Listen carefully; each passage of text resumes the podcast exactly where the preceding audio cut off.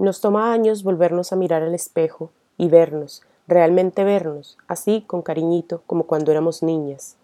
Nos toma medias vidas, a veces vidas y medias, besar con ternura nuestras heridas de guerra, las de la caída de la bici, las de nuestros dos hijos, las de los días en que no quisimos vivir más.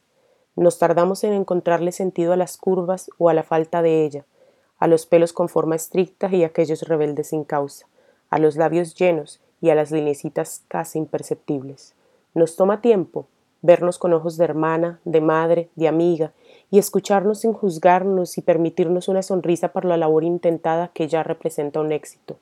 Nos toma vidas, perdonarnos los fracasos y lavarnos las culpas y darnos espacio de ser humanos que también se derrumban, y abrazarnos como madres ausentes o excesivamente presentes.